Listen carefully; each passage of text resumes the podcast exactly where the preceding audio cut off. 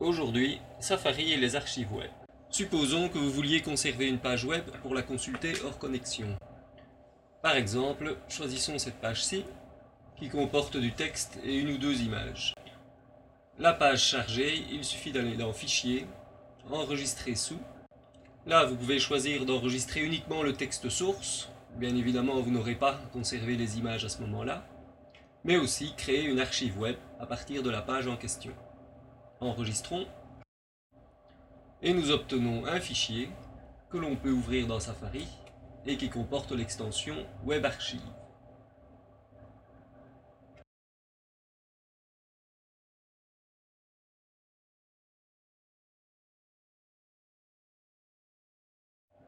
Vous pouvez également ouvrir ce document avec TextEdit et là vous obtenez un document modifiable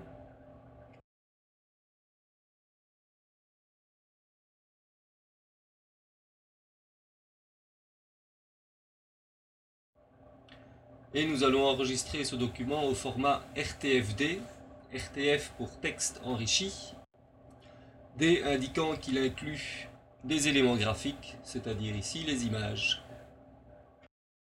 Nous obtenons donc un fichier, fichier qui est en fait un dossier caché. Pour voir le contenu de ce dossier, faisons un contrôle-clic sur le fichier et choisissons Afficher le contenu du paquet. Les éléments apparaissent sous forme de fichiers séparés deux fichiers pour les deux images et un fichier pour le texte du document. Voilà le texte en question.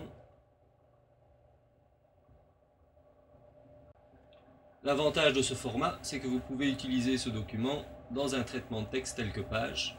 Si vous l'ouvrez dans page, vous retrouvez effectivement le texte et les images. Vous pouvez donc modifier le texte à votre guise et l'enregistrer au format page par exemple.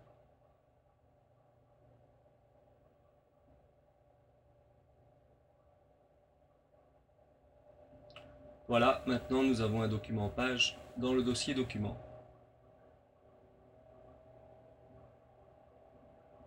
Au revoir.